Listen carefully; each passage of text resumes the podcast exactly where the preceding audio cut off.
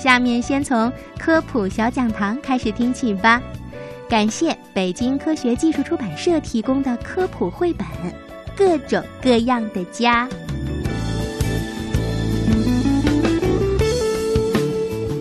在温暖的春日，日落西山，鼹鼠又活跃起来了。它们把多余的土从地道里推出去。渐渐地堆成了一个又一个的小土堆。忙了一会儿之后，它们就会从地道里探出头来透透气。鼹鼠身上的毛是深棕色的，非常顺滑。这样的毛让它在地道里既可以自由地向前爬，又可以倒退着爬。它的前爪外翻，上面的指甲又长又硬，就像是铁锹一样挖土。它的两只前爪交换着挖土，并且把土往左右两边推，最后它就挖成了一条地道。一只长约十五厘米的鼹鼠呢，最多可以在二十分钟内挖出六千克的土。挖地道的时候，鼹鼠几乎什么也看不见，它只是用它敏锐的听觉来定位。此外，它的嗅觉和触觉也很发达。鼹鼠还有很多的本领，它能够感应到地层里极其轻微的震动。它会一边挖地道，一边寻找食物。觅食的时候，如果遇到树根，它会将它咬断，继续前进，直到挖到小金龟子或者蚯蚓才会停下来。鼹鼠地道的正中央是它的卧室，它会围绕这个房间挖一条环形的通道。然后再把这个环形通道当做中心，挖出几条向外伸展的捕食通道。这些捕食通道比较狭窄，鼹鼠通常沿着猎物所在的方向进行挖掘，会时不时地从地底下冒出来，并把挖出来的多余泥土向外推。这样做是为了给它的房间来通风。冬天的时候，鼹鼠会把地道挖得很深。因为蚯蚓在这个季节呀，会钻到地下很深很深的地方。鼹鼠还会把食物储藏起来，在距离卧室不远的一个小房间里，它会养一些蚯蚓。这些蚯蚓呢，因为头部被碾碎了，已经完全失去了辨别方向的能力。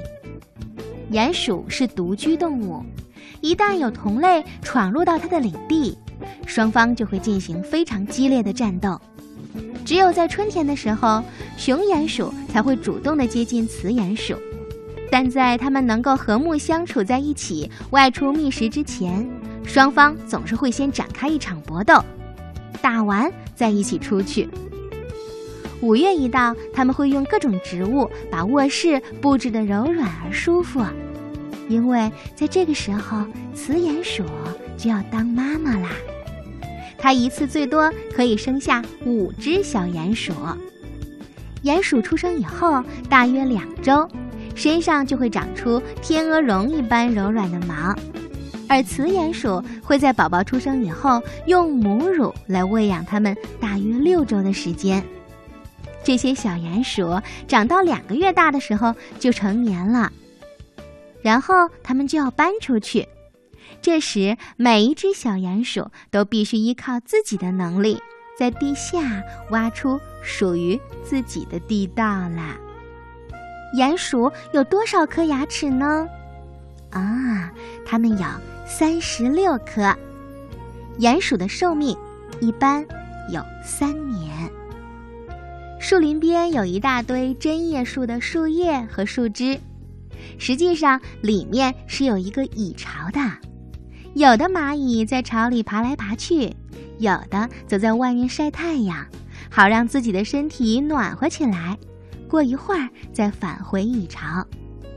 还有一些蚂蚁在移动蚁巢外的树叶和树枝，为了整个蚁巢构建出最佳的通风系统。蚂蚁通常在巢穴周边半径五十米的范围内来捕食，甲虫。毛毛虫以及其他幼虫都是它们的美食。它们可以利用自己特有的方式将猎物麻醉，然后再把它们拖回蚁巢。这些虫子大多都是害虫。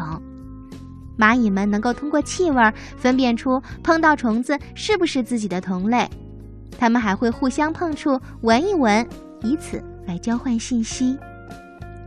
有一群蚂蚁从蚁巢向野蔷薇丛爬去了，还有几只蚂蚁正顺着花茎向高处爬。原来野蔷薇花枝上有很多能生产美味食物的蚜虫，这些蚜虫会破坏植物的生长。许多昆虫都是蚜虫的天敌，比如瓢虫啊，还有食蚜蝇。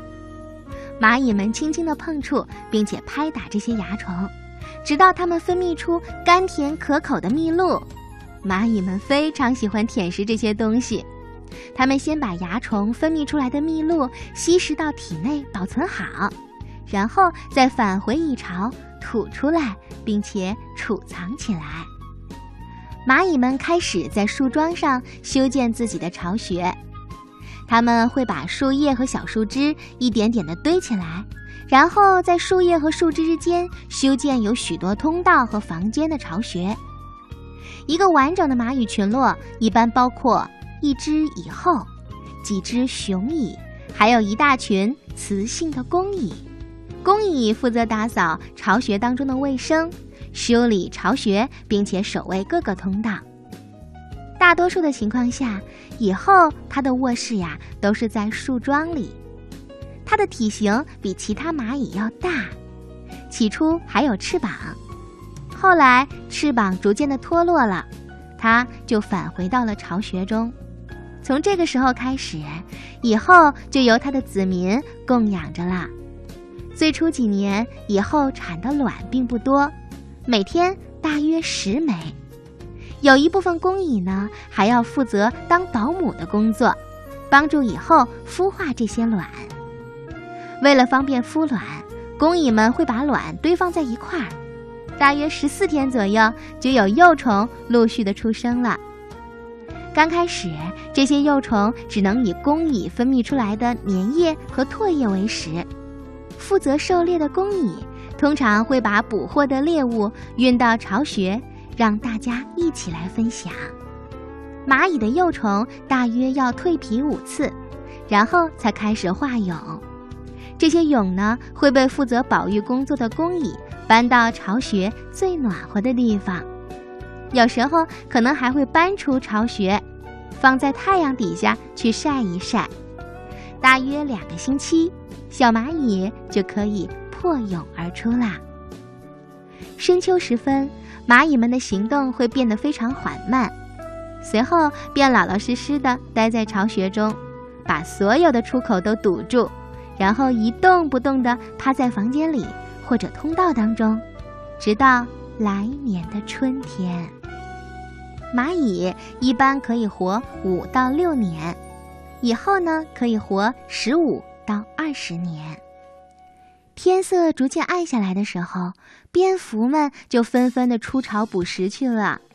它们一只接着一只的从岩壁的洞穴飞出来，每一只都会先竖起耳朵，然后拍打着翅膀起飞，并以每秒钟十次的振动频率划过夜空。